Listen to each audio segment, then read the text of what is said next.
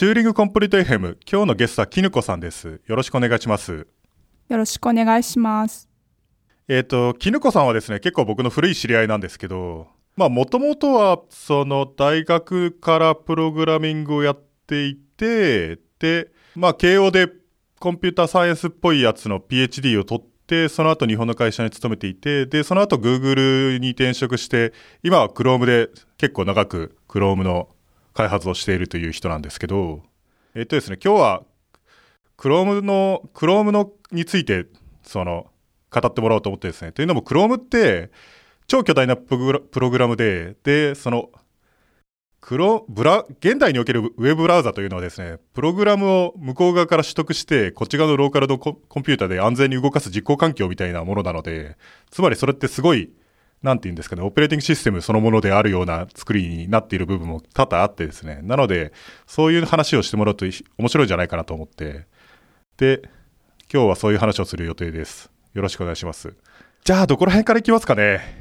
そうですね。まあ、普通に、ブラウザって何してるのって、あ、そんなとこから話さなくてもいいか。まあ、私が Chrome で何してるかっていう話ぐらいからするのが無難かなと思ってます。じゃあ、Chrome で何をきぬこさんはしてるんですか？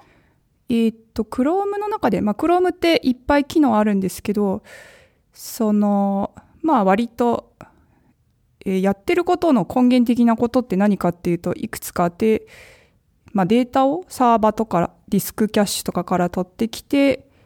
えー、処理して表示する。その部分を、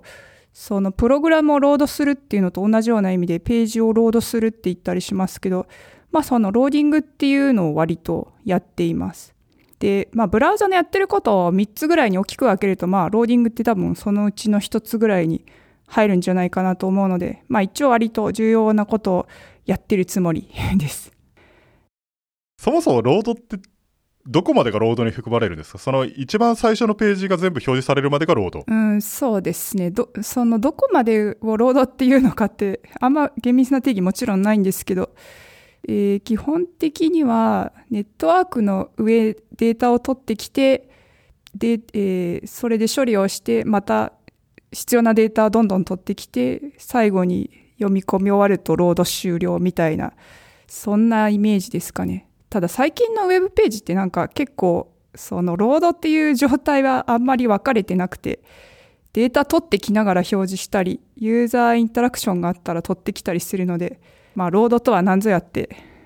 あんまり難しいですね。でもその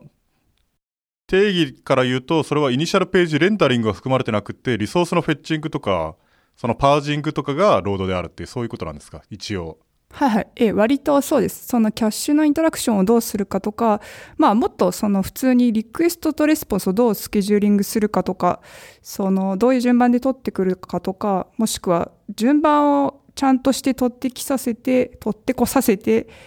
処理の効率よくするためにどういう API を足したらいいかとか、そんなあたりを結構やってますね。それはどれぐらい早くする余地があるんですかね？ローディングを工夫することにより早くできる余地というのは。そのごくごく普通にそのコネクション数を減らすとかプライオリティを変えるとかだと、まあ、数百 millisec ぐらいしか速くならないんですけど、えっと、私たち、私たち、私とかがローディングが早くしたいって思った時に一番早くなってほしいのは、ポチってやったら一瞬で出てほしいって思ってます。で、ローディングって言ってますけど、ウェブとかでなんか弱いところって、なんか見たいって思った時にデータを取ってくるのは待たなきゃいけないって、この待っている時間がユーザーに見えるのってなんか間違ってると思ってて、その、まあ、ポチってやったら全部すぐ出るっていうようなユーザー体験じゃないとちょっと良くないんじゃないかなって思ってますけど。じゃあ、例えばページのプリローディング、 prerendering とかも含めてローディングになっていて。はい。えっと、まあ、このネットワークプロキシーが書けるっていう機能を service worker っていうんですけど、えっと、これってページをロードするときに、えー、普通のウェブページってページをロードすると初めてデータが読まれて、それから実行がされる。で、これって普通に考えるともうすごい遅いんですよね。で、そのネットワークプロキシーの service worker は、えブラウザの中になんかインストールできるので、えー、ロードするときにデータをネットワークから取ってこなくていいし、わかりますよ。なんか PWA とかやってるようなやつとかでしょ。そう、それです。その必要なデータもアプリケーションとかと同じように自分で取ってきて、自分が管理しているキャッシュの中に置いておいてあげればよい。まあ僕 PWA 自体はあんまりピンとこないですけど、まあ、PWA はね、いろんな機能の総称なので、で、その中で、まあ、その中で、そのネットワークが、ネットワーク、ページロードをするときにどうさせるかっていう部分と、まあ、PWA に重要な機能のいろんなものがひ必要な、になった時の、まあ、インフラみたいな風に使われているのが、そのさっき言ったサービスワーカーっていう機能ですね。じゃあ今ページローディングで一番新しいというか、一番熱いというか、今頑張ってるのは、そのサービスワーカーを使ってページローディングを早くしようっていうのを頑張っていると。これは結構、えっ、と、一番熱いっていうか、まあ、ちょっと最近まで熱かった。まあ、私の中では そろそろ次のものを探したいなと思ってますけど、えっ、と、去年後半ぐらいから今年前半はかなり暑かったと思います。で、暑くなった理由はいくつかあるんですけど、なんか今年っていうか、去年末から今年に入って、エッジとサファリがこの機能をサポートしたんですよね。なので、えーサービスワーカーを使ったページを書くとどこでも使える。これ、もっとなんかこう野心的なプロジェクトとかはないんですか？なんかサービスワーカーとかも基本的にはプロ消しするっていう話ですよね。プリフェッチして、なるべく。例えば、1個のリンク先は全部取っておくとかってダメなんですかね？それは今、えっ、と、最近やってるプロジェクトにちょっと関係するんですけど、その、最近は Web パッケージングっていうプロジェクトやってるんですけど、これはまあもう本当にあるサイトの中身を丸ごとパッケージングできるっていう機能なのかな？え、えっと、スペックですね。これスペックいくつかありますけど、それで、で取ってくる前にそのパッケージガバって取ってきて、必要な処理も全部やっちゃうと、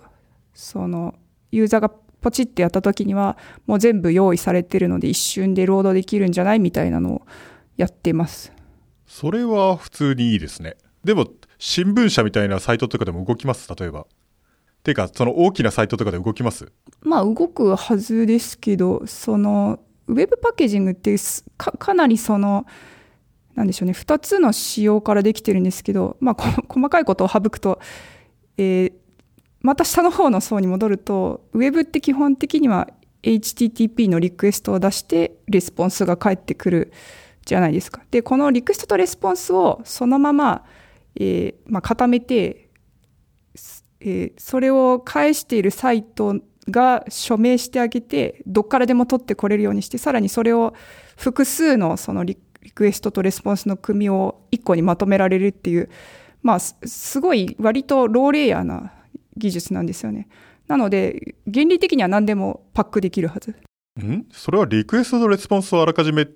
そこに書いておくってことなんですか？あ、そうです。リクエストとレスポンスの組が、えったとくさん入っ、ている。まあそうですね。そのリク、で、リク、その static って言うけど、別に、まあ JavaScript とかでも何でもよくて、えーリで、リクエストとレスポンスの組がある特定のサーバーに結びつく必要はなくて、まあそのコンテントを作ってる人がサインしたらどっからでも取ってこれるようにするっていう、まあね、その元々の HTTP のなんかそのサーバーから取ってこなきゃいけないみたいなパラダイムがそもそもなんか柔軟性に欠けるから、そこは切り離して電子証明でこうガチャッと何でもできるようにしちゃおうみたいな、そういう発想ですね。ん？なんかいまいちイメージがつかめないんですけどリスリクエストとレスポンスの組が入ってるって言ってもリクエストというのはその送る人がいて受ける人がいて初めてリクエストなんでリクエストが入ってるっていうのはピンとこないんですけど URL とそれに対応するリソースが入ってるってことなんですか？それってえーすごい簡単にはそうです。まあそう言った方が多分分かりやすいかな。で、そのリクエストが入ってなきゃいけない理由はいくつかあって、えーまあ速度のを気にするさっき言ったみたいな使い方だといらないんですけど、例えばなんかオフラインでもパッケージを取ってきたら普通にサイトを見れるようにしたいって思ったら、なんかそのデバイスによってそもそも違うアクセプトヘッダーとかのリクエストを送らなきゃいけないじゃないですか。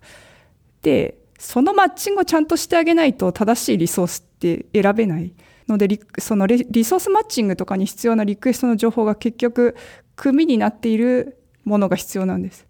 なるほどねでもなんかわかりますよまあ要するに URL とメタ情報みたいなやつが入ってるやつと、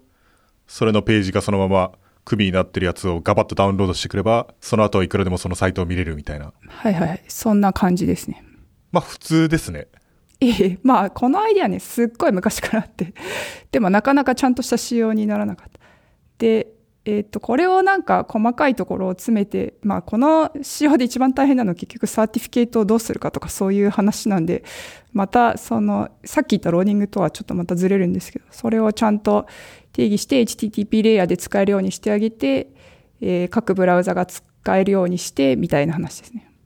そういうことか、 certificate をどうするかって何を言ってるのかちょっとわからないなと思ったんですけど、つまり、そのウェブサイトからそのバンドルをダウンロードしてくるんじゃなくて、別のサイトからもそれをサーブできるようにしたいってこと？あ、そうそうそう。すいません。そこ言ってなかった。え えだからすっごい早いキャッシュとか CDN とかがあったら、そこから取ってくればいいし、だからごめんなさい。えっと、なんかデータをパブリッシュしたいって思った時に、それが特定のウェブサーバーに紐づいているのがおかしいから、それを電子署名の力で、あの、分解できるようにしようっていう話でした。なるほどね。じゃあ、ニューヨークタイムズとかが自分のバンドルを作って、で、それをサーブしようと思ったら、ニューヨークタイムズ .com から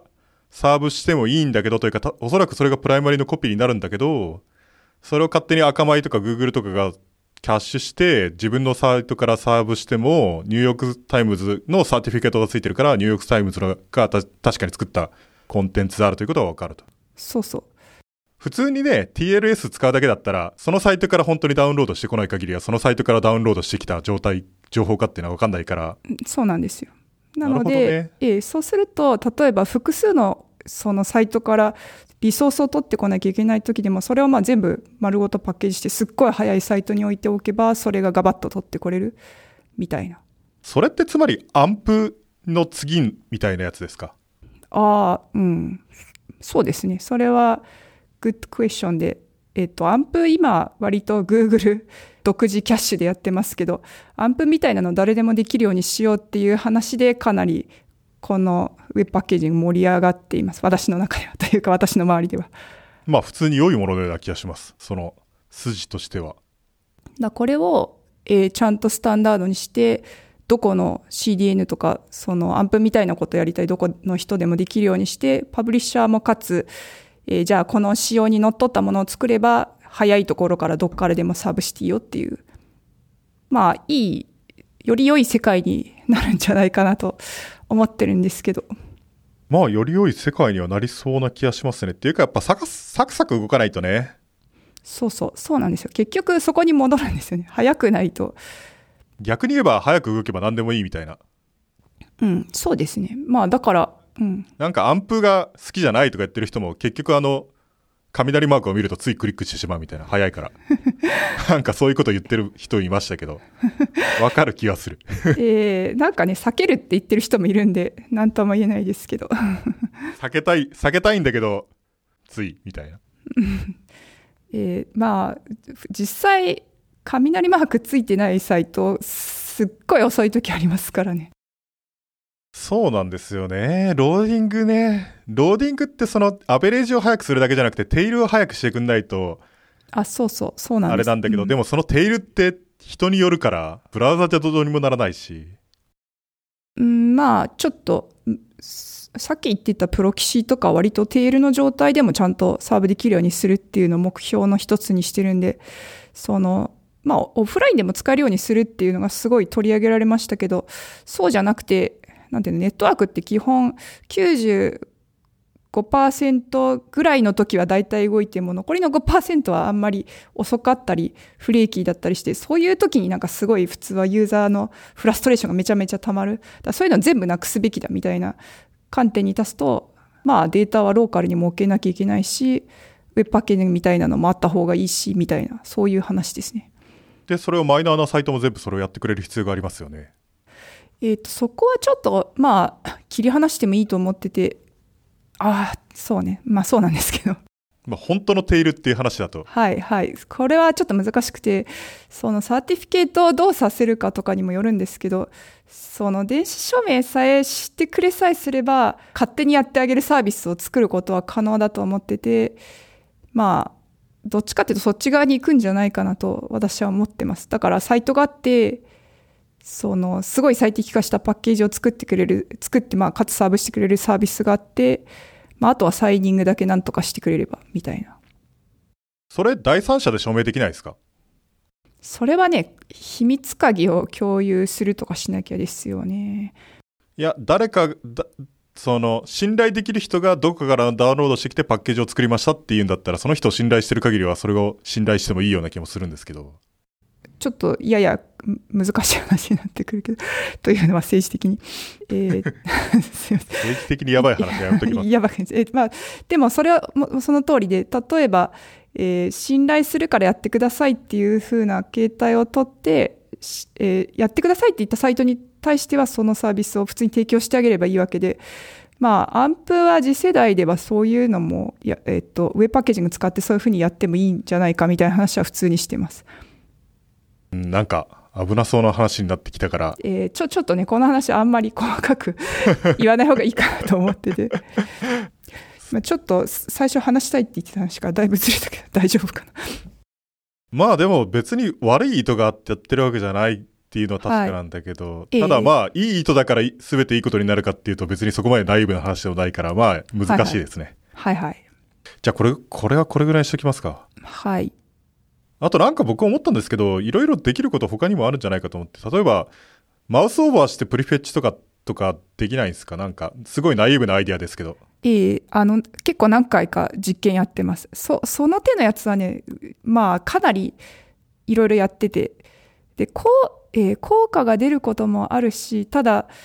その、マウスオーバーした時って、同時に、ユーザーのインタラクションがすごいセンシティブ、その、ちょっとでも遅れるとすぐ気になるっていうところでもあるので、えーリグレッションみたいなものもあるんですよね。で、過去にやった実験ではあんまりいいデータが取れなくて、なんかやめちゃったっていう、えー過去が、歴史があった気がします。それはむしろ遅くなったりするとか？はい。もしくは、その、目に見える効果が、あの、データに出てこなかったみたいな。これ難しくて、その、ある特殊なケースではすごい出てるかもしれないんですけど、そのデータに出なかったりして、かつそれを足すためにかなり、えー複雑性を足してたりしたら、まああんまり入れたくないんですよね、やっぱり。コードメンテナンスがめんどくさくなるから。 machine learning とか使って次にクリックしそうなやつとか分かったりしないですかね？かなりの率。あ、はいはい。えーそれもやろうとしてます。その、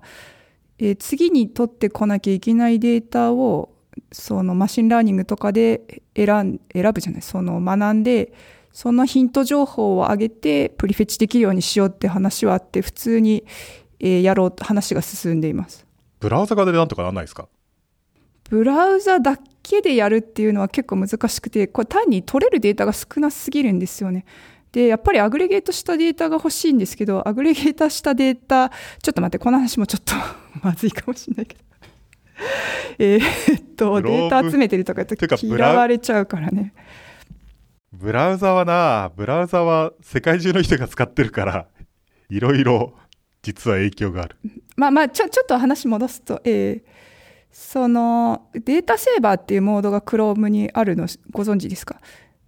あの、アンドロイドのやつは使っ使ってないけど、あるのは知ってますよ。あります。で、まあ、あれは結構プロキシを通すんですけど、そこでデータを結構取れるので、そのデータをもとに、その特に遅いネットワークにユーザーがいるときには必要なデータを先に送ってあげるみたいな。送ってあげる、もしくはヒントをあげて、ブラウザが先にリクエストできるようにするみたいなのは、えーまあ実験をやったり、その開発を進めたりしてます。あの、Chrome のデータセーバーってリクエストを送らないっていうパターンもあるような気がするんですけど、えー送らないっていうか、そのモードがいくつかあって、ページの元々の URL を上げると、サブリソースとかも全部、まあ、例えばエンベッドしたり、まあ、それ、それこそプレビューモードとか言うんですけど、なんかすごい簡単に見れる状態にして送り返すとか、なんかいくつかモードがありますね。そういうことな、僕は何、何に気づいてたかっていうと、あの、データセーバーモードにしてると、TCFM のサイトで、その再生を実際にやるまで、音声ファイルが何秒あるのかわからないんですよね、画面上で。ああ、なるほど。普通だと、そのメタデータだけプリフェッチしてきて、で、そのヘッダーに入ってるやつで、その、プログレスバーじゃないや、あの、バーを埋めるんですけど、データセーバーがオンにオンになってるとそれやってくんなくて、ああ、うん。これはデータセーバーのバグなのか、それとも本当に意図してることなのか、よくわからないなと思ったんですけど。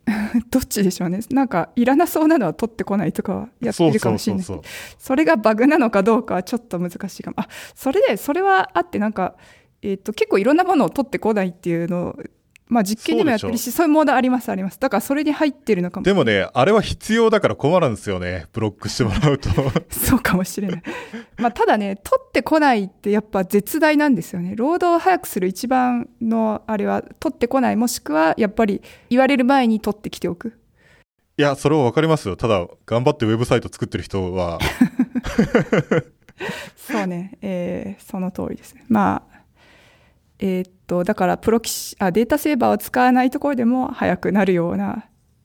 うん、技術がそうそう。大事。うちのサイトなんだか、もともと早いんだからデータセーバーとか、バイパス、あれ？あれって、デ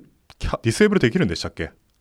サイト側でっていう意味ですか？ええ。サイト側ではできないかも。一番簡単なのは、メタタグで、はいはい。うん、そうね。なんかそういうのできると、で、えっと、いいなっていうか、その、ちょっと関係してる話で、なんかフィーチャーポリシーっていうの最近、えウェブというか Chrome とかでやってるんですけど、まあこのページはこういう機能を使ってなくて早いですみたいなことが、その、ポリシーとしているようになってる。すると、例えばその、この機能とかをサポートするためにブラウザで遅い処理やってなきゃいけなかったのを、あ、このサイトいらないんだって言って、じゃあ早いっていうことが分かってるねみたいなことをあらかじめ知ることができる。それとまあ例えばデータセーバーとかもそのサイトはスキップできるとかなるんでしょうね。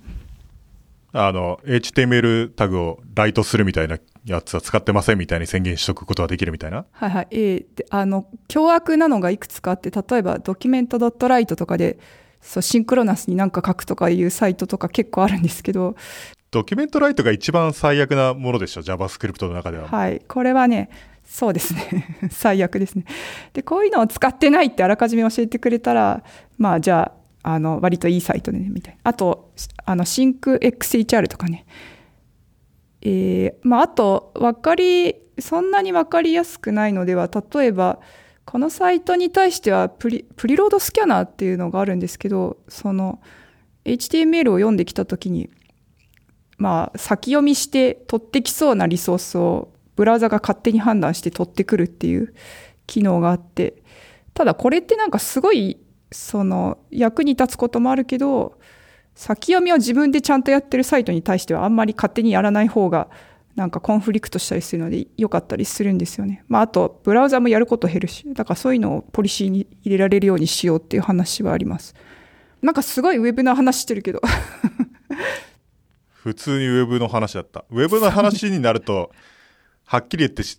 二人割とあんまりプロじゃないんじゃないかっていう気もするけど、キコさんも作ってる方だけど、ウェブサイトを作るに関しては別にプロじゃないし。そうなんですよ。あのね、こういう、でもね、やっぱ Chrome でローディングやってますって言うと、やっぱこういう話に一番、あの、なりやすくて、まあ、まあでもそれは当然の話なんです ええその通りですね。そう、頑張って勉強してる。キヌコさんとか HTML とか書きます？そもそも。ああ、まあテスト用に。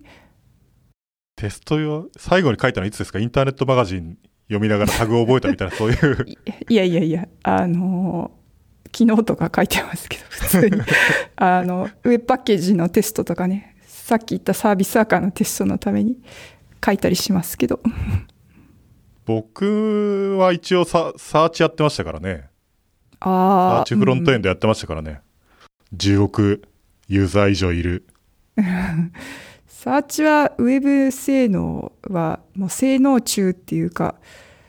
ね大変ですよね。サーチの人たち真剣にミリ秒単位で最適化を頑張ってますからね。そうそう。その、ちょっとまだ話しつこく戻していいですか？その、 service worker っていうネットワークプロキシーの機能って、普通は、そのネットワークから取ってこなくても、かなりのデータが返せるようになるので、えーサービスアーカーを起動するために結構コストがあるんですけど、まあ、起動しちゃえばそこそこ早いので、普通のサイトはまあそれでハッピーなんですけど、その最近サーチに使ってもらおうとして、まあ、最終的には使ってくれたんですけど、まあ、性能ギチギチに詰められて、これは結構苦労しましたね。へえ、サーチがサービスワーカーを使っている。フリフェッチとかするために。そうそう。我々的には結構マイルストーン達成みたいな。それは感じ結構なんですけどすごい。ええどこに使ってるんですか？あ、もう、あの、メインのトップページで使ってます。使ってるというのはどういうことです、か？あえっ、と、JavaScript とかもキャッシュして、えー取ってくる JavaScript の量とかが減ったり、えっ、と、ユーザー、んなんだったかな？ユーザーが、忘れちゃった。その、オートコンプリートとかをちょっと良くしたりとか、ちょっと待って、嘘かな。まあなんか、あの、パーソナライズみたいなのにも少し使ってるはずです。なんかもうどうにかしてるようなレベルでトリッキーなことやっていて、むでも昔なんか例えば、そのサーチの結果の部分だけはい iframe とかになってたんですよね、あれってね。その外側をロードすると遅いから中だけ置き換えてみたいなので、ところがブラウザが進化したら、ブラウザが進化したらなんか全部のページをロードした方が早いみたいになって、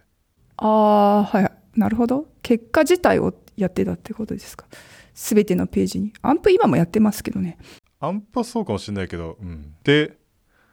その時点でのブラウザに対しての最適が半端ないなと思って。うん。すっごい頑張ってるから。はい。まあ、サーチのためにかなりいろんな最適化をしました。ブラウザ側も。例えば？その、サービスワーカーって結構ややこしいことやってて、なんかその、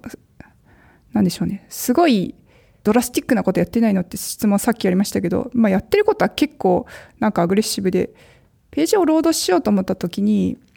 そのサービスワーカーのスクリプトの登録があるか見てあったら、それを走らせるプロセスを選んで、スレッド立ち上げて、起動して、それからそこにネットワークリクエストを全部ルートするわけなんですよね。で、あ、ちょっと Chrome の元々のアーキテクチャの話しないと分かりにくいかもしれませんけど、まあそもそも Chrome って、その、ユーザーの、ユーザーじゃない、普通のサイトのページが出るところと、まあ、ロード、データをネットワークから取ってきたりするところって、プロセス分かれていて、まあ、これは結構知ってる人多いと思いますけど、えー表示するところは、その、任意の JavaScript とか HTML を解釈して実行しなきゃいけないので、まあ、結構安全じゃないから、まあ、OS で言うとユーザープロセスみたいなところで実行するわけですよね。で、ネットからデータを取ってきたりするところは、まあ、割と特権的な、まあ、えーその、まあ、OS みたいなカーネルプロセスみたいなところで、まあ、ただのプロセスですけど、実行するわけで、で、ここにサービスワーカーが入るとどうなるかっていうと、ユーザープロセスみたいなところからリクエストが出て、一回特権プロセスみたいなところに入って、それからもう一回、えーサービスワーカー立ち上げるためにユーザープロセスを選んで、そこに、の中で JavaScript をロードして実行して、リクエストをルートして戻してあげて、えー特権プロセスからまたルートし直すって。だから本質的にすごい遅くなりやすい。なので、まあ割と聞いたのは、その、え投機的にプロセスを選んでおいて使えるように、まあ実行し、起動しておいて実行してしてあげるとか、えーまあプロセスとかをそのなるべくホップしないように直接通信させるようにしてあげるとか、まあ、あとそのウェブページで何かを実行するときって基本 JavaScript で動くわけですけど JavaScript の実行モデルってその割とシングルスレッドで各実行が Run to Completion モデルって言うんですけどえー一回走り出したら止められないんですよね。プリエンプティブに他の JavaScript を実行してあげたりする、スケジュールして実行してあげることができない。なので、えーと、そのページを表示しているプロセスの中の JavaScript が走っているメインスレッドって言うんですけど、スレッドって結構忙しい上に、一回 JavaScript 走り出すと横取りできないので、そこのところでなんかちょっとでも仕事するとものすごい遅くなるんですよ。なので、なるべくそうしないように、えーと、まあ、例えば IPC とかをちょっとルートするためにメインスレッドちょっとだけ使ってたようなやつとかを全部取って、全部オフスレッドで違うスレッドから投げられるようにするとか、まあ、割とそういう涙ぐましい努力が効いたりしました。まあなんかわかるような気がします。割と普通のことですね。やれば、や、やるべきことというか。まあそうそう。で、これがなんか、そうね、ブラウザが、のコードが、すまあ単純だったらいいんですけど、そう、さ、うん、ウェブページをロードするときって、なんか結構いろんなことやってて、その全てのパスでそれが動くようにするっていう、なんか、なんでしょう、絨毯爆撃的に全部直さなきゃいけないっていうのがかなり辛くて、まあ、1 optimization に、なんでしょう、1ヶ月とか普通に毎回かけてやるみたいな。なるほど。で、サーチが使っている。例えば Facebook とか使ってますかね？Facebook も使ってます。ただ Facebook は、えー割と、えーページをキャッシュするみたいな使い方はあんまりしてないですね、今んとこね。他にでかいサイトって普通に使ってます？えーかなり使ってますね。でかいサイトね。まあ、てか、さでかいサイトの方がむしろ使ってるのか、そういうのって。小さいサイトはそこまで投資するあれも別にインセンティブもないしってなるけど、大きいサイトだとウェブエンジニアがいて、ノウハウもあるし使えばいいみたいな。うん、そうですね。あと、まあ最近、あんま大きいサイトってほど、まあ大きいサイトかな。最近ちょっと話題になってたのが、日経がサービスサーカーとか使ってめちゃめちゃ早くして、日経のサイトが早くなったみたいなの、まあ去年とかバズってた記憶がありますけど、僕、深津さん、深津さんっていう人がなんか日経新聞のあの、やってるじゃああ、ないですか。はいはい。ええやってましたね。深津さん昨日会いました、僕。あ、本当ですか。あの、ノートムっていうウェブサイトあるじゃないですか。あれのウェブサイトの、そのなんか、その CEO の人僕割と知り合いで、で、なんかイベントに、イベントがあったんで、それに20分ぐらい喋るみたいなことやって、完全アウェイで、なんか僕のこと知ってる人なんて誰もいいないぐらいのレベルだったんですけど、数人はいましたけど、なるほど。それで深津さんと会って、あと、あの、山本一生さん？ああ、はいはいはい。ええと一緒に喋りましたけど、はいはいはい。うん。それもまたすごい組み合わせですけどね。こうなんか、もっとマニアックな話にならないですかね。そうね。普通うん。普通のウェブエンジニアリングで正し、非常に正しいエンジニアリングしかしてないです。はい、すいません。もっえっとこう、と、どうにかしちゃってるような。そうね、どうにかしちゃってるっていう感覚は難しくて、うん、そもそもやっぱりブラウザっていうのは割と正当なんですかね？まあそうかもしれない。なんか、とはいえ、ブラウザなんてよく作れるなと思うんですけど、あんな巨大で、あんなに複雑なものが普通に開発されていて、普通の PC で普通に動くって、すごいなと思うんですけど。っていうのもなんか、昔のソフトウェアか機器みたいなものってあったわけじゃないですか。プログラムがどんどん難しくなっていったから、このままだと開発ができなくなるみたいな。で、GoTo 分使うのやめるみたいな。そういうことをやってたわけですけど、普通に思いっきりスケールしてるなっていう人間の作るプログラムのサイズが。Chrome はね、かなりでもなんか痩せ我慢して、すごい頑張って作ってる感はあります。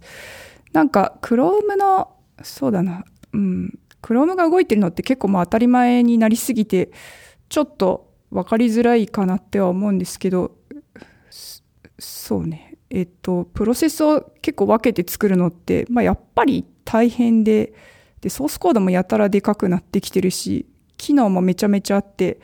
その今ウェブの話とかしましたけど、ウェブの機能だけじゃなくて、なんか Chrome のフィーチャーとして普通に、まあアプリケーションなので、やたらコードがいっぱいあって、なんかこの間、そのトップレベルのコードから試しに WC してみたら、えーサードパーティー合わせて400 470万行ぐらいありましたけど、なんかちょっと、まあ意味がわからない大きさになってるなっていう感はあります。でも動いちゃってるからな、なんていうかその、バペルの塔が神に怒られずに完成しちゃったみたいな。なんかよく積み上げたなって感じなんですけど。なんかその Chrome の、えー、とアーキテクチャの話ちょっとだけしましたけど、このなんかマルチプロセスアーキテクチャっていうのも、なんか、まあ今となって当たり前すぎですけど、その、このアーキテクチャのディシジョンを下した時の話とかを聞いてると、なんていうの、昔のシステムソフトウェアの論文の亡霊みたいなのすごい感じるっていうか、なんかかなりマイクロカーネルっぽい発想なんですよね。やってることが。その、そもそもそれは誰が、誰が下したあれなんですかね？その基本的なアーキテクチャのデザインしたのっていうのは。これは誰かが下したかっていうとちょっと、うん、難しいですけど、初期の数人で議論してる時に結構少ない人数で作ったんですね、一番最初って。なんか、で、もともとその初一番初期のバージョンを作った人たちはかなりほとんどモジラの人たちだったはず、もともとは。で、次に作る時にはこうしようって思ってたんじゃないかって思いますけど。わかる。それは多分本当にそうでしょうね。2回目の方がうまくできるっていう当たり前の話だけど。さらに言うと多分何人かの人にとっては2回目とかじゃなくて3回目とかそれぐらいだったんじゃないかって気はしますけど。例えば Chrome のエクステンションのメカニズムとかも明らかにモジュラの反省を生かして、ああ、そうですね。ああいう風にならないようにしようっていう、ズールみたいなやつにはならないし、JavaScript は Web ブラウザーとともにずっともうこれ、この先存在するのは確実だから、普通にこれで書けるようにしようみたいな。はい。まあなんか、モジラのエクステンションとか、そもそもやってる人が来たんじゃなかったっけ？なんか、それで設計していったような記憶がありますけどね。なんか、エクステンションもそれで Chrome の中だからやっぱりプロセスを分けて、まあなんか、Chrome の中の、とかブラウザの中のエクステンションって割とカーネルの中のデバイスドライバーみたいなもんで、なんかその結構普通のウェブサイトがやることよりいろいろできちゃうので、なんか結構セキュリティが割と大事。だからやっぱプロセス分けて、その中でまあ動かせるようにしようみたいな、そういうノリをちょっと感じますね。ということは、下手すると OS をやってた人たちってことにもなるかもしれないうんと OS をやってた人たちがいるかどうかわかんないんですけどすごい OS みたいな発想を感じることは私は多いです。なんかそのでっかいこういうシステムを作るときにはまあコンポーネントをちゃんと分けてセキュリティとかフォルトアイソレーションしたいところは別プロセスに出して、まあ、OS ってかなんかやっぱマイクロカーネルっぽいんですけどで IPC がです全てをつなぐみたいなで、マイクロカーネルは正直大失敗、大失敗って言ったら怒られます、結構、その学術的には成功したけど、まあ、商用としては失敗したわけですけど。それは、論文はいっぱい書けたけど、ビジネス的にはうまくいかなかったっていうと、すごい皮肉にも聞こえますけど。これはね、ただ、その、そういう論文が出てるんです。あの、マイクロカーネルって、すごい学術的に興味を持たれてすごいみんな頑張ったけど、まあ、なんかアーキテクチャとして正しいしこうあるべきだみたいなのが少し先行したんじゃないかみたいなので、えーと、ただ実際にすごい使われるところまで来るものはあんまりなかったよねみたいなそのでそれに対して似たような発想で作られた VMM みたいなバーチャルマシンモニターみたいなのは結構うまくいったのはなんでだみたいなその何だったかな？あ BMM ダウンマイちょっと待って忘れちゃった。マイクロマイクロカーネルを正しくやったのは BMM だけじゃないかみたいな論文がいくつかなんか出された年があってまあなんか失敗とは言わないけどいろんなデータが取れたけど OS をそれで作るのはやっぱちょっと難しかったよねみたいな反省の論文がいっぱい出た年があってそれ以降なんか下火になったようなイメージありますけど。どうなんですかね？Windows NT とかは一応マイクロカーネルじゃないですか？うんそれってなんかその例えば Mac の流れを積んでるから Mac はちょっとそういうエッセンスがあるみたいなぐらいでまあマイクロカーネルっぽいとこありますけどね。NT はね。あの世代が後の方。まああんま、ま Windows 詳しくないですけど。ただかなりモノリシック寄りに戻したものしか残ってないような気がするけど。それはそうかも。なんか、あれをもう一回、うまくやればもしかしたらできて、できるのかもしれないけどっていうふうにはなんとなく思うけど、それは正しく共産主義をやればもう一回やればうまくいくのかもって思うようなのと同じようなあれなのかもしれないっていう。えー、でそのやっぱ OS レイヤーって結構難しくてそもそも使ってもらえなきゃいけないし既存のアプリケーション動かなかったら結局ダメだったりするのでマイクロカーネルで作っても既存 OS のエミュレーションとかにすごい多大な労力が必要なんですよね。あとなんかデバイスドライバーとかもどんどん出てくるから、なんかまあ、そもそも新しい OS を作るっていうのは難しい話っていう話ですけど、さらにマイクロカーネル化して IPC もすごい速くなきゃいけないし、えー、例えばもうガッチガチなマイクロカーネルだと、えー、ページハンドラーとかも別プロセスでエクスターナルページャーとかやったりするわけですけど、するともうなんかディペンデンシーとかもすっごい難しくなって、まあ、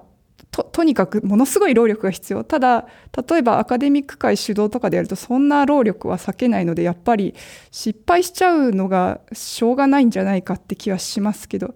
で、そこ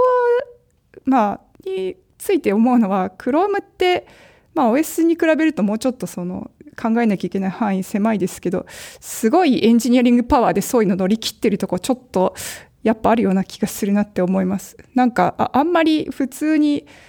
なんていう使えるエンジニアリングリソースがあんまりなかったらできないアーキテクチャだなとは思うので。まあタブごとにプロセスを分けるっていうのは非常に成功したプロセス、そのモデルだと思いますけどね。はい。でもやっぱりあの単純に考えてもらえば分かると思うんですけど作るの大変なんですよなんかちょっと新しい機能を出すだけで、まあ、IPC を普通に出してプロセスをどうやって使うか考えてそのまあ、それ以外に他のプロセスとの間のセキュリティがどうなるかとかも考えてそういうのを正しく設計しなきゃいけないで、まあ、もちろんやるわけですけど何でしょうね成功してるけどまあこんな言い方するとなんですけどえー、Google エンジニアをつぎ込んだから成功したみたいな ところはやっぱちょっとあるかなとは思います。あの、ちなみにタブでプロセスを分けるって話しましたけど、あの、セキュリティの観点から言うと実はこれってあんまりそれだけでは不足しているところがあって、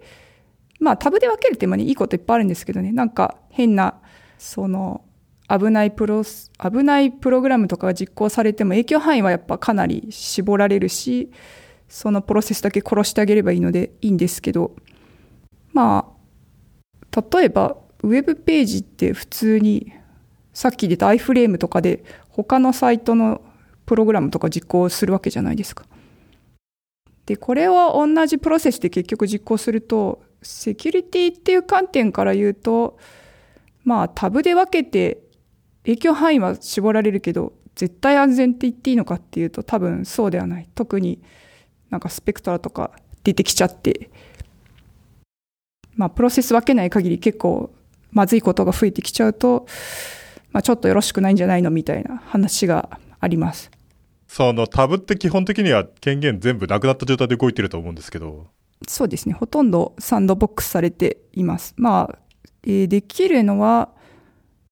えー、例えば file descriptor もらってきて読むだけとか、それぐらいはできますね。ああ、そうそう。Windows でもファイル file descriptor passing あるし、てか基本的にいろんな OS あるんですね。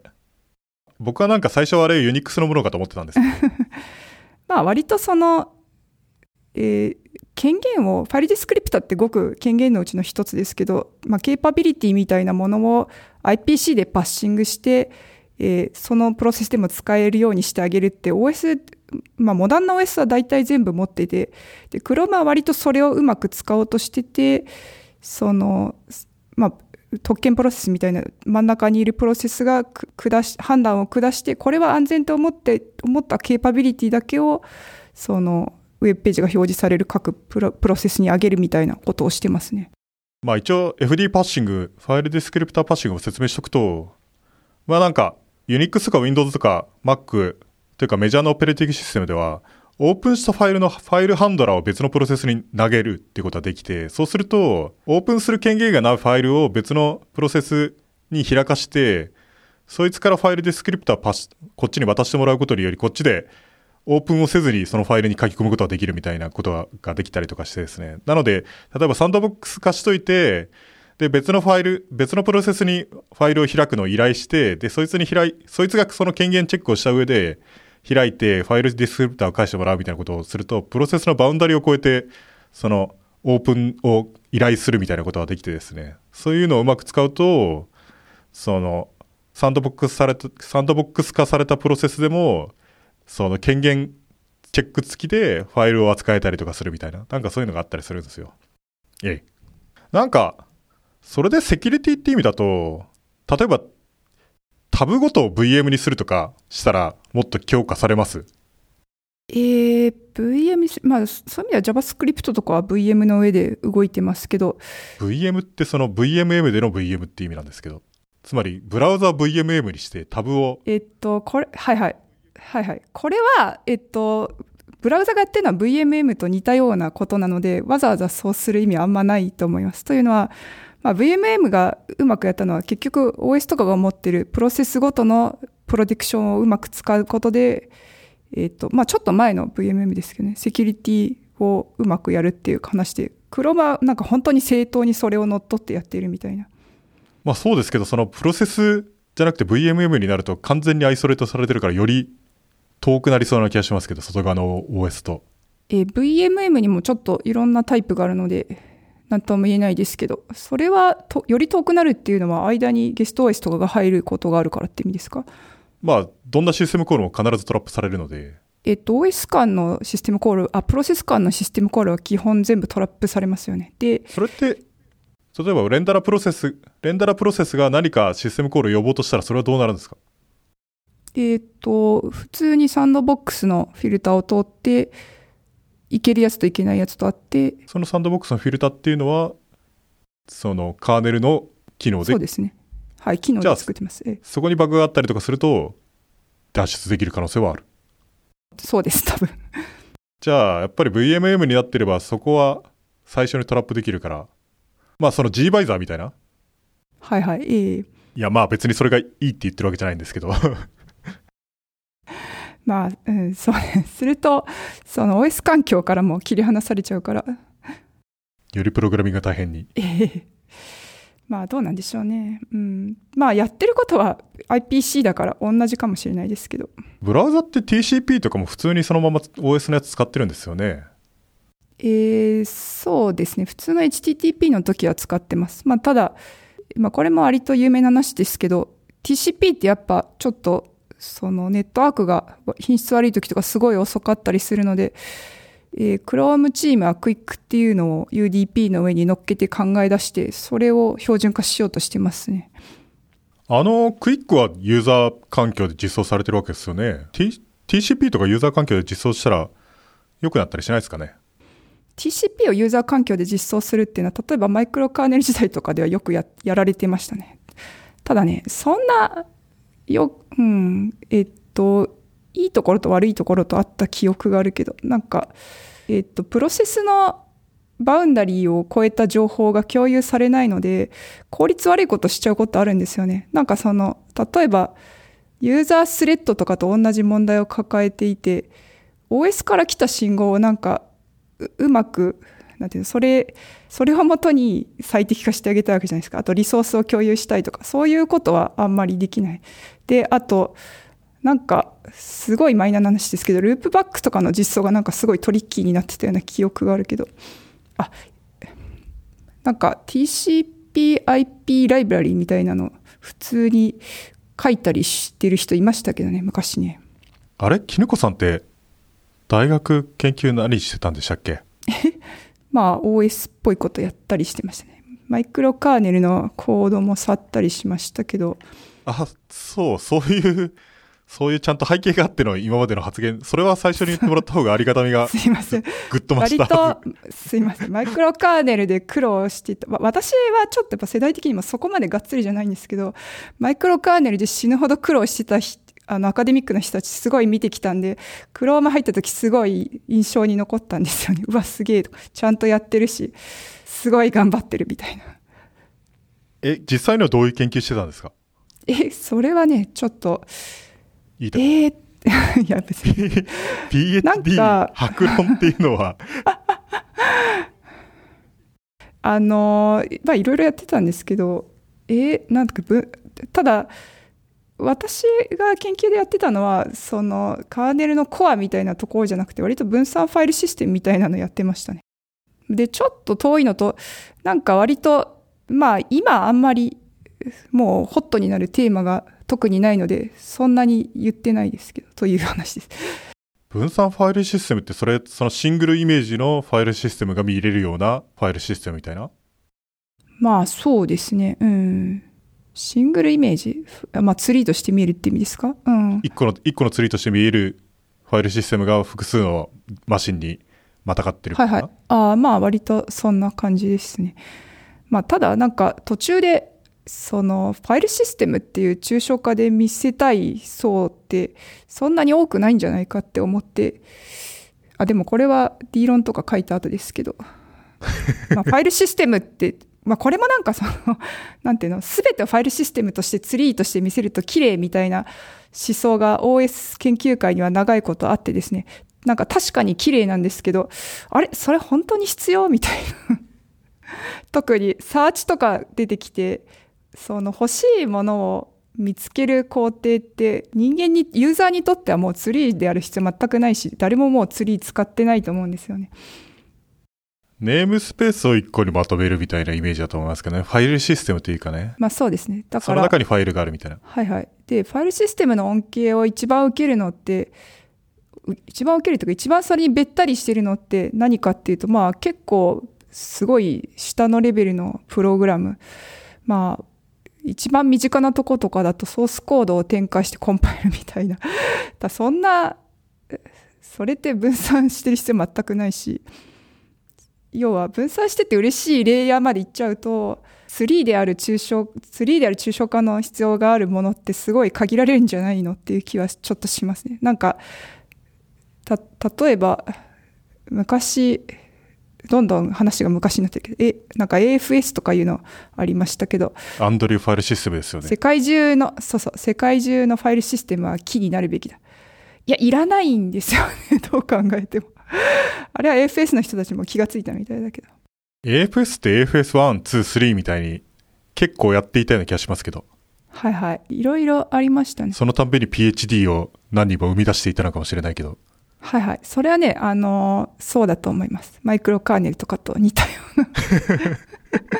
PhD のための公共事業みたいな、そういうわけじゃないんだから。まあね、でもね、まあ、発想としてはやっぱちょっとどうなるのかなってやってみたいと思うし、やっぱりエクストリームに考えた方が研究としては面白いので、ええそれは本当そうで、それうまくいくかもしれないですからね。そうそう。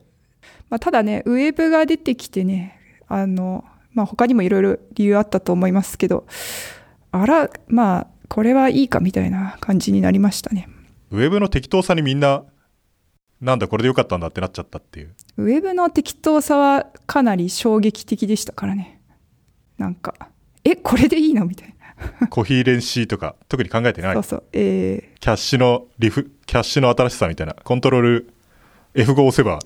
変わるかもしれないけど、まあそれでいいみたいな。ー難しいことはね、置いといて、やりたいのはこれだよね、みたいな。大体動くでしょ、みたいな。大体動くしかも。まあ、そんな早くなくていいでしょって。まあ確かに、特に最初は、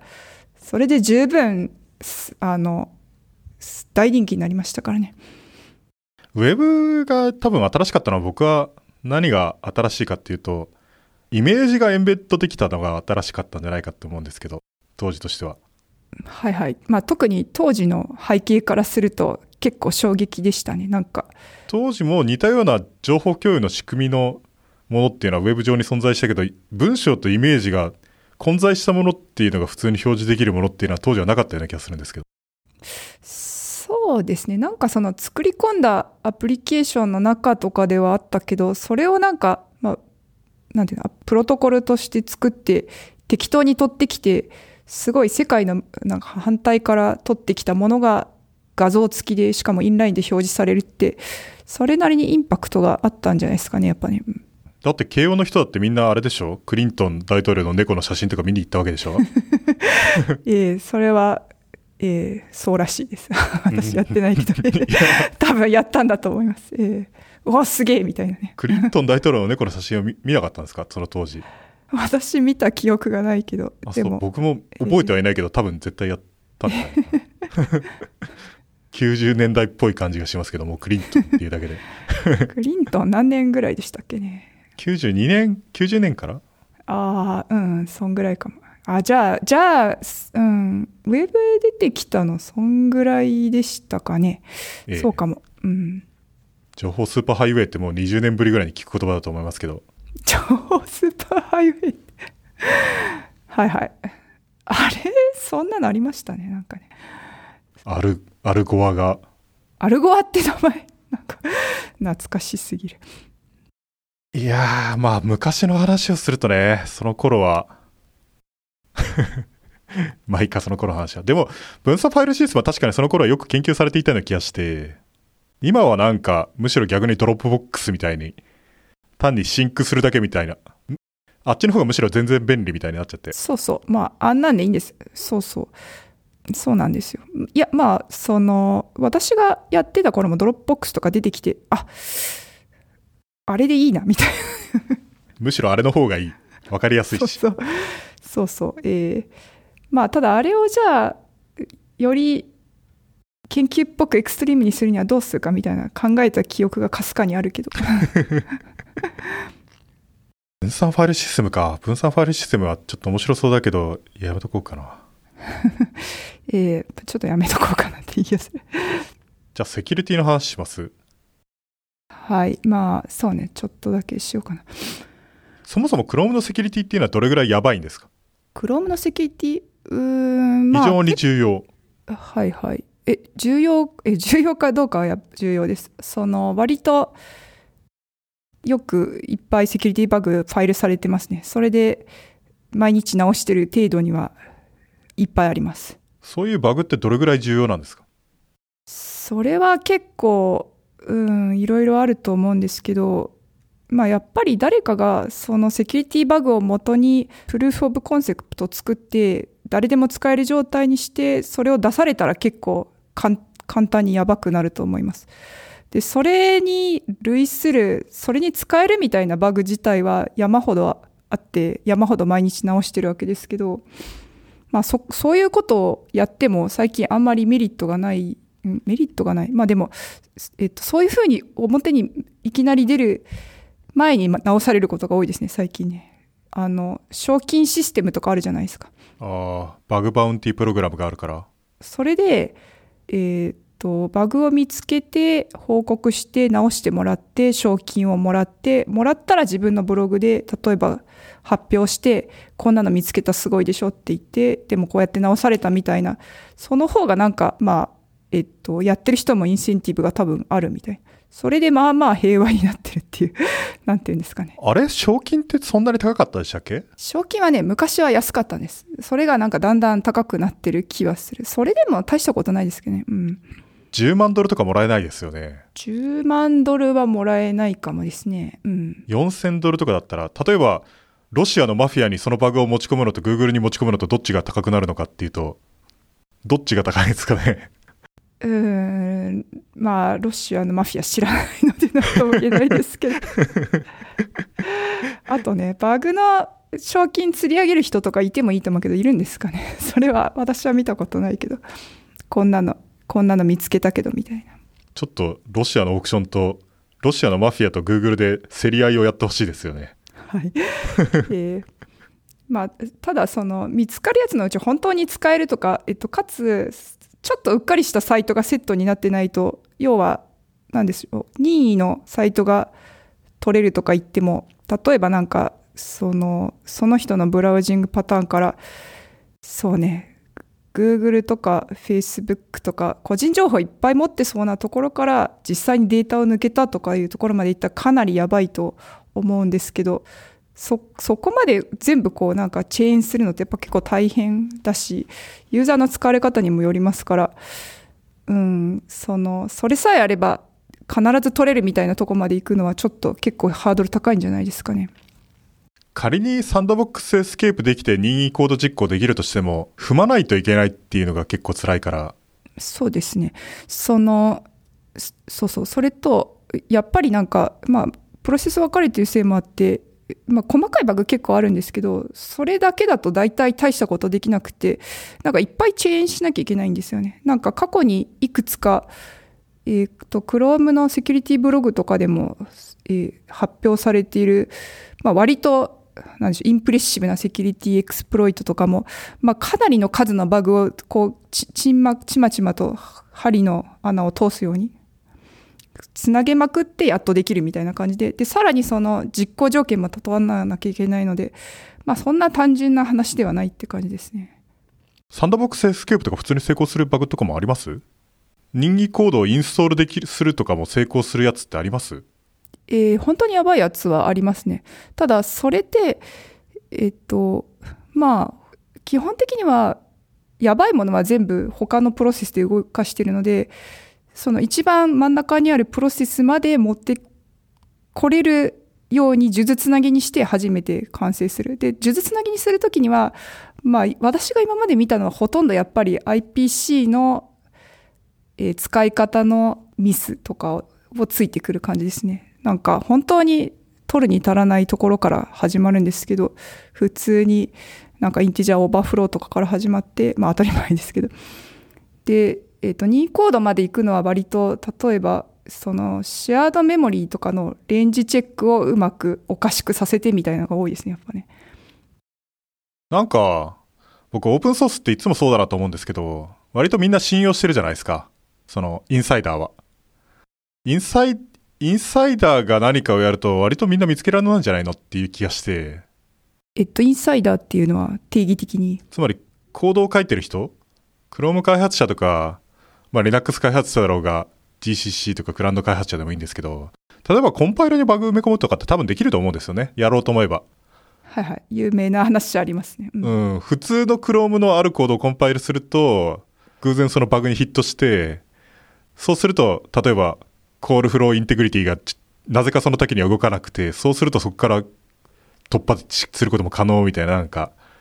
そのチェーンしていけばできないこともないような気もするんですけど。まあ一応その Chrome って、まあオープンソースなので、えーコミッターになって、なったらコードをランドできるわけですけど、まあレビュアーがちゃんとついていて、で、そのやばそうなところは特別なレビュー、セキュリティレビュアーっていう人たちがいて、まあ私もやってるんですけど、その人たちのレビューを通らないと一応コードは入れられないことになってます。で、まあそれが必ず、まあそれで100%かって言われるとわかんないですけど、まあやばそうなのは大体そその人たちがい大丈夫って言わないと入れられないので、まああんまり簡単には入れられないと思いますね。とはいえ、なんか国家にサポートされたハッキングとかで、ちゃんと給料もらってる人がすごい親切に頑張ってコントリビュートしてるんだけど、こうピンポイントで本当にやばいやつだけをやってくるとかだったら普通に通っちゃうなっていう気がする。えーっと、まあ、通るかもしれないですけど、その、Chrome ってやっぱその、さっき何回か言ったようなアーキテクチャにより、セキュリティをエクスプロイトしようと思ったら、大体こういうパターンでやるしかないっていパターンが決まってるので、まあ、入っちゃった後でも結構見つけること自体はできるので、その、それをさらにすり抜けるってそれなりに大変だと思いますけどね。それ、誰が作ったバグっていうのをトラッキングされてるんですか？その賞金を払ったやつに対しては。あーうん、一応されます。まあもちろん、やっぱり、その、し、必ず、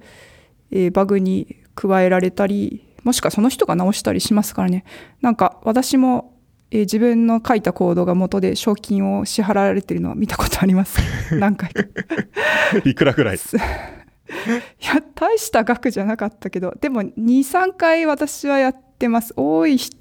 えー多い人もっと多いと思いますけど。ブラック企業だったら自分の給料から天引きになるところ。ああ、まあ、ありえますよね。うん、確かに。まあ、うそうね、うちの会社は、まあ、そういうことがなかったので、むしろ、なんでしょう、なんかいいことをして、いいことをしたあれですけど、あこうやって世の中回ってるんだな、みたいな。じゃあむしろマッチポンプも可能じゃないですか？あ、うん、うん多分ね、やろうと思えば、ここに仕込んだから見て、みたいなってことですか？なんか、フロリダの富豪が山奥に金塊を隠してその地図を公開してるみたいなのと同じで。あ埋め、埋め込んだから、そう。はいあれを見つけると1万ドルだからみんなよろしくみたいな。そうね。まあでも正直、なんていうの、Chrome とか別に Chrome に限らないと思いますけど、ソフトウェア良くなってくれる方が嬉しいんで、まあ別に誰でも見つけてくれたら普通に払うから良くしてよみたいな、そんなノリな気もしますけどね。別に自分の作ったものでプロダクションバグが出ても、ね、僕とかキヌコさんみたいな人なんて全く動じるところはないですよね。あちゃってはなるけど、その、普通に起こることですよね。これはね、まあ本当そうだと思います。で、賞金、セキュリティのバウンティってすごいよくできてる仕組みだなって私は思ってて、まあここでちゃんと経済回してあげるって重要じゃないですか、やっぱり。なんか、その人間の書くコードで間違いがないわけがないんですよね。まあ基本間違えるし、レビュアーも人間だから、まあやっぱり間違いはある。だから、じゃあ間違いが起こる上でどうするかみたい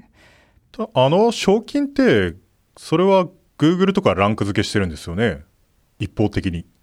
あ、してますしてます。ええそれってどうなんですかって思ったんですけど、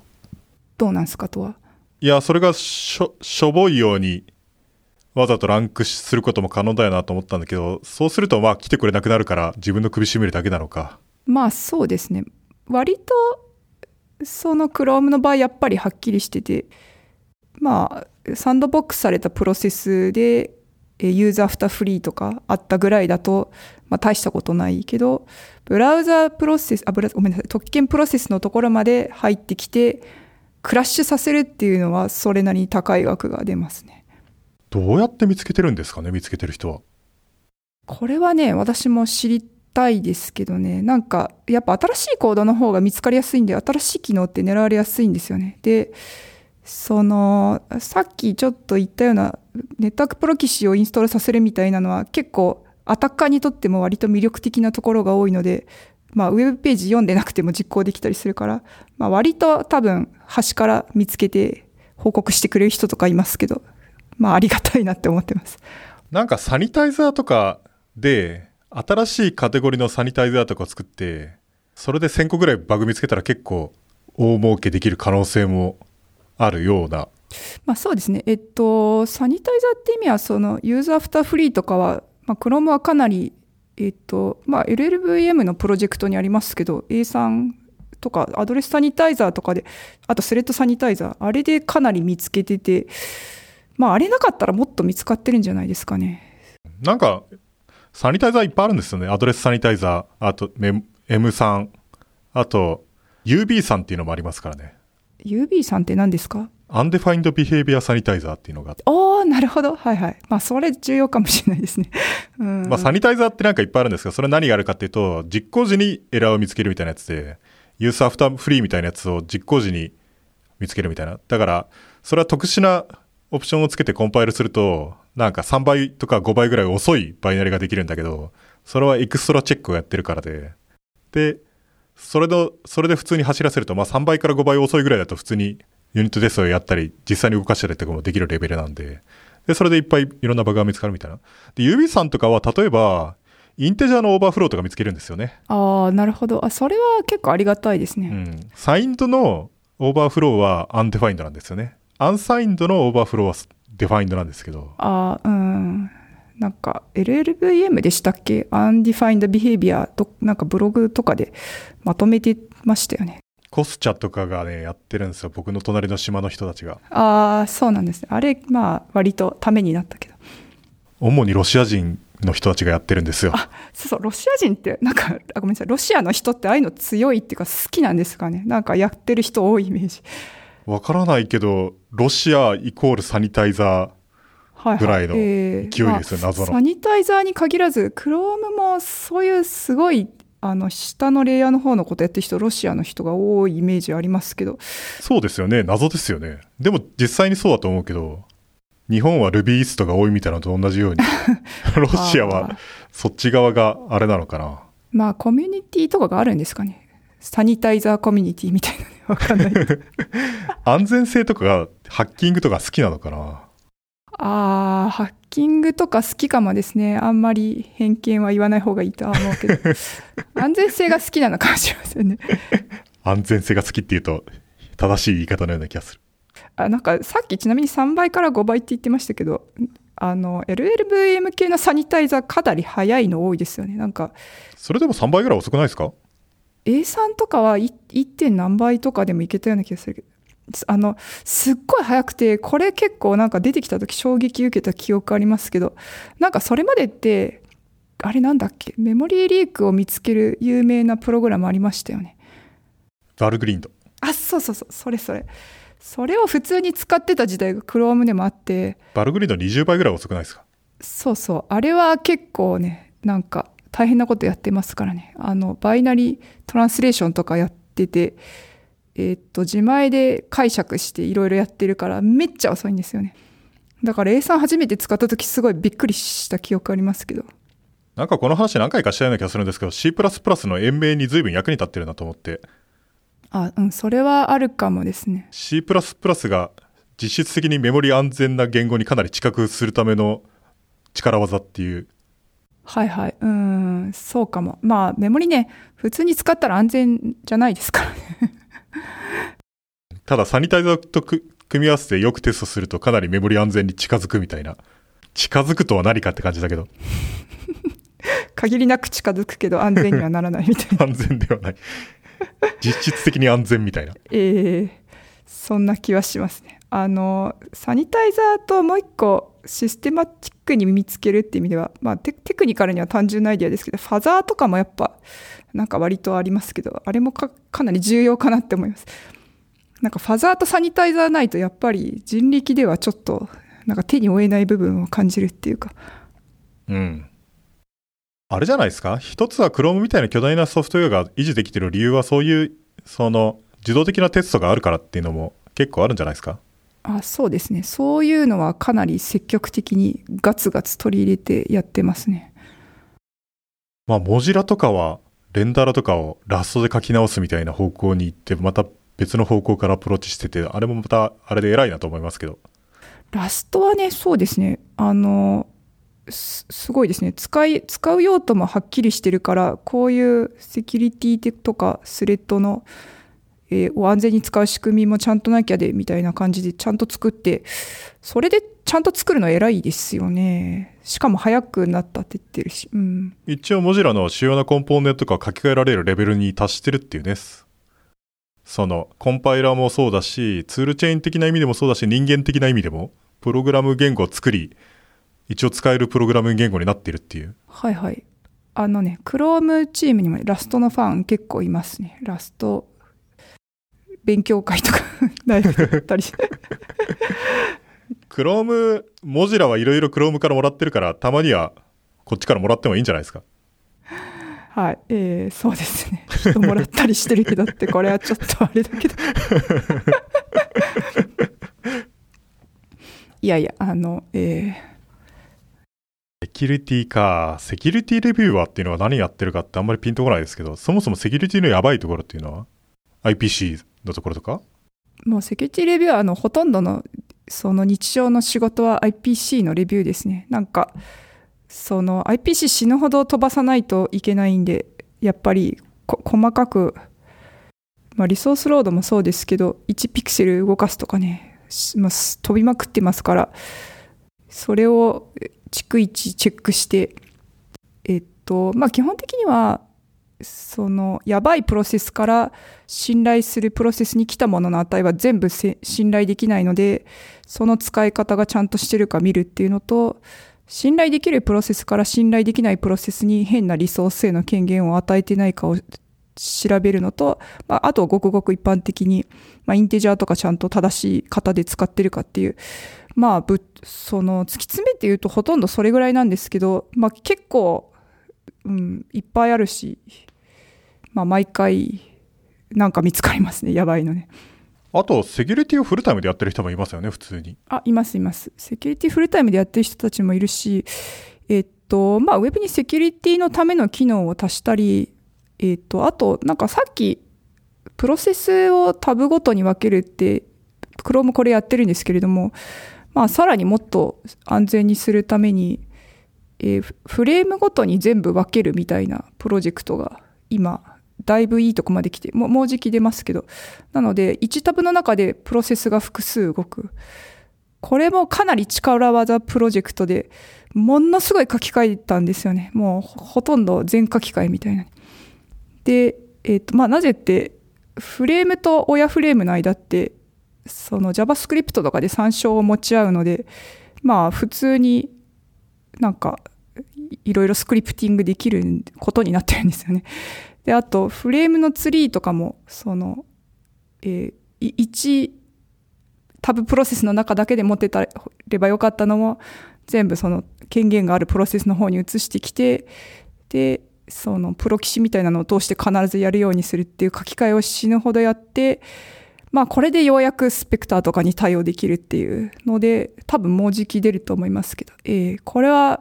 もう数年越しのプロジェクトでやってました。こうなんか、力こそは正義的な、エンジニアリング力で全てをカバーする的な。えーそう、話戻りますけどね、本当に Chrome にいるとそういうプロジェクト多いんですよね。もう普通、こんだけ書き換えないでしょみたいな。特に行動量すごい増えてるので、それ書き換えるのって、すっごい大変だよねみたいなのでも、まあ大事だねってなるとやるんですよね。だからちょっと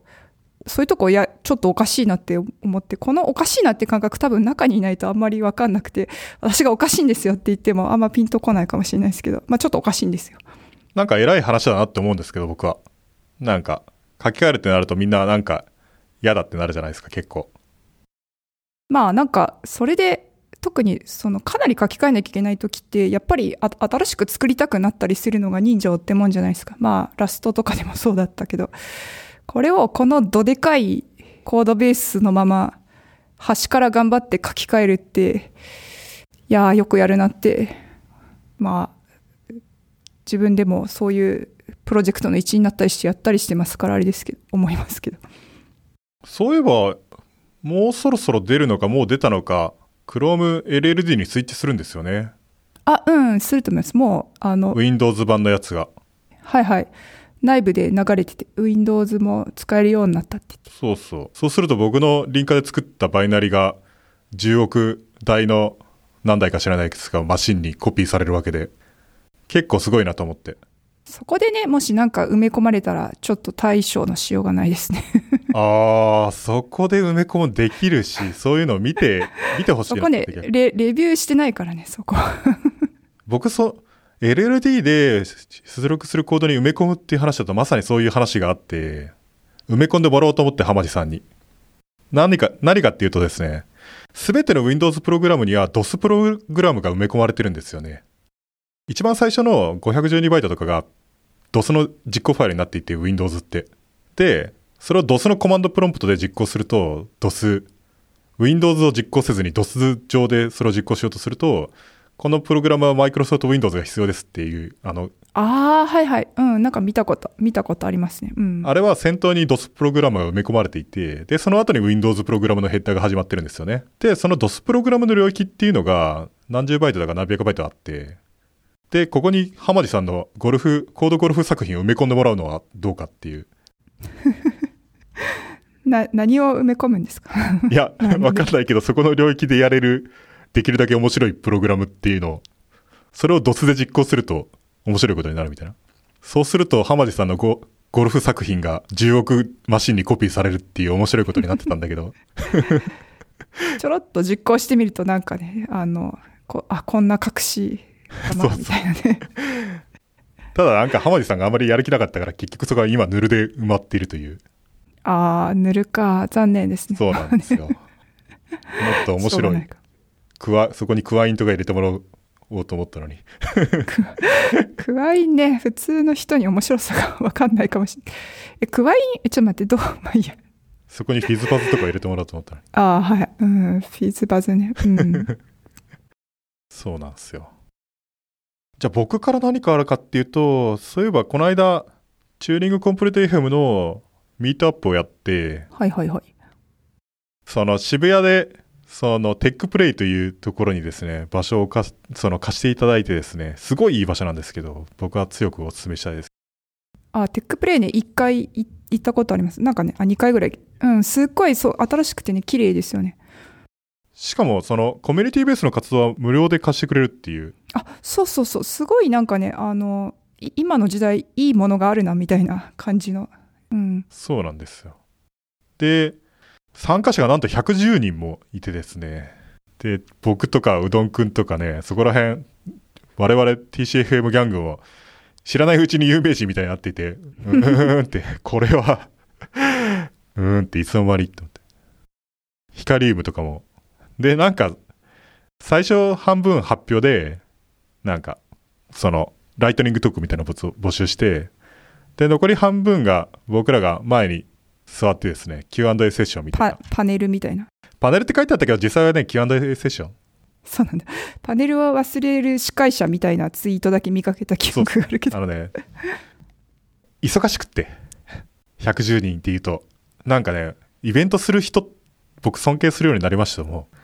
こんなに大変なんだと思って、あとプレッシャーが半端ない。たくさんの人が来るとですね。その20人ぐらいだったら最終的になんとかなるじゃないですか。そうですね。うん。100人とかになるともうどうしようもなくなって、下手したらもう、すいませんけど帰ってくださいとかになったら、とんでもないので、だから、もう結構辛労がありましたよ。こんなに大変なんだと思って。そうですよね。うん。あ、お寿司とか出たんだ。お寿司。そうそう。2000円集めてケータリングを頼んでとか、はいはいはい。うん。そういうのもね、お金もそれなりにたくさんあるし、そうですね。イベント、アウトソースしたりするぐらいですかね。利益を目標にしてないから別に、い、全部使えばいいんですけど、ただ、全部使うのも大変だし、その、ね、たくさんの注文になると、コンビニに行って買ってくればいいってわけにいかないし。ただ、好評だったのは良かったなと思って。あ、うんうん。まあみんなみんななんか楽しんでたみたい。ええなんか、えーっと、面白い話とかあったんですかね？Ruby の松本さんが一般参加者として来てましたね。あ、うんうん。それはね、チェックしました。これはすごいなと思って。なんか発表されるのかなと思ったら特にせずに前の方に座っていたっていう。ふんふんって聞いてるみたいな。なんか、マッツさんに話しかけるときに、みんなが特に、特に Ruby を使ってるわけではないんですけどって前置きをすることについてコメントされてたような気がしますけど。ああ、知ってました。松本さんそういえば出てもらおうかと思ってですね、ちょっと話をしてみましたよ。そしたら、うん、ガーベージコレクションの話とかはやるのいいかもしれないみたいなことをおっしゃってましたけど、あー、なるほどね。このね、この放送の面白いのは、よくわからない、多分学生なんだろうけど、みたいな人が異常に詳しいみたいなのが、何なんだこれはみたいなのの醍醐味があるなと思って。松本さんはもうすでに世界的に有名だからっていうのも でも面白いと思います。うんうん。ちなみに Chrome 開発者って日本からオープンソースで参加してる人っています？えーっと、いますよ。うん。すあの、定常的にやってる人は限られますけど、アメリカとかだったらいます？趣味でっていうのは？あ、うん、多分趣味の人もいますし、学生さんとかかなり、えっと、いますね。例えばね。えっと、そのうちチームに入ってきたりするけど、そういう人って割と。そうですよね。僕なんか思ったのは、3年ぐらい、3年とも言わずに1年ぐらいすごい頑張ってや、コミットしてたら、まあ、どっかの会社なら普通に悠々と就職できると思うんですけど、はいはい。いい、全然あると思います。アメリカの学生さんは結構見かけるし、それといつの間にかインターンでやってきて、で、まあ、その次の年には社員になってたりとか。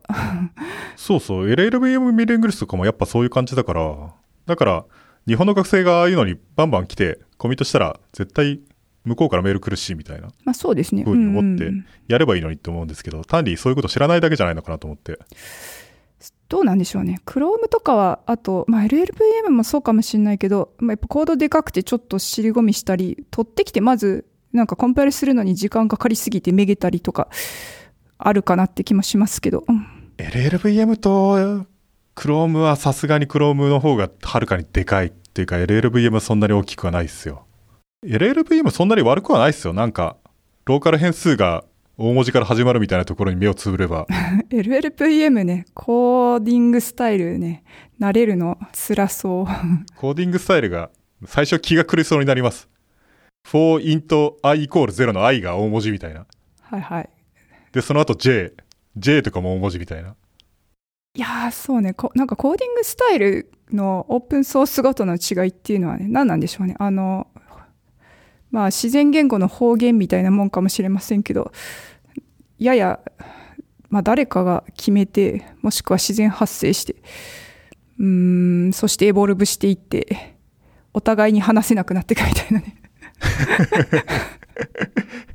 お互いに、お互いにうげってなって話せなくなるっていう。そういや、言ってることはわかるけど、喋れって言われたら辛いなみたいな方言ありますけど、そういう、あの、北欧の国、お互い何言ってるかわかるらしいですけど、喋りはしないみたいな。ちょっとそれ、ノリ感じますけど。えーじゃあ、とりあえず今回はこんなところで。はい。うんああ、そういえば番組のお知らせを冒頭にしなかったんですけど、チューリングコンプリート FM では皆様のお便りを募集しています。えっ、とですね、お便りは TCFM ハッシュタグでお寄せください。あとですね、この番組は無料なんですけど、まあ投げ銭をすることもできてですね、patreon.com スラッシュ TCFM というところに行くと、1エピソードあたり1ドル、2ドル、3ドルみたいな感じで、そのお金を払うことができるので、まあ、無料なんですけど、お金を払っても構わないという人はですね、ぜひそこからサポートしてください。よろしくお願いじゃあですね、えー今日のチューニングコンプリート FM のゲストはキヌコさんでした。ありがとうございました。